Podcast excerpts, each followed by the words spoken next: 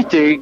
¿Qué, te explicó el árbitro? ¿Qué, ¿Qué te dijeron de la roja? No me tienen que explicar nada. Para mí se equivoca el árbitro y el VAR. Estoy convencido y más cuando vi la imagen convencido, no lo toqué. Toco la pelota y él me pega un rollazo en la, cintura. Eh, no sé qué eran los del VAR. La verdad, tengo 20 años de fútbol. No, me tiene que decir. Lo viví en la cancha, estaba convencido en la cancha y cuando vi la imagen más me confirmó.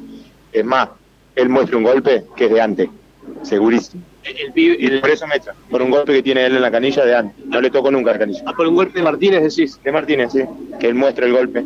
Y estoy convencido que ya lo tenía de antes. Ahora, es raro tampoco que por lo menos que vaya a revisarla la jugada, que por lo menos Ah, vea dónde está el punto de contacto, ¿no? no tiene por qué revisarlo si no le dicen lo del bar, pero lo del bar sí la revisaron. Y me llama la atención porque yo la estuve viendo en el vestuario, la estuve viendo después, eh, y es clarito. Pero bueno, eh, no sé, no sé, la verdad no, estoy muy dolido, eh, pero bueno, no queda otra. Ya-. Pero, pero aparte le costó el partido, pobre. Sí, sí, por supuesto, estábamos haciendo 20 minutos, 20 minutos con un jugador menos.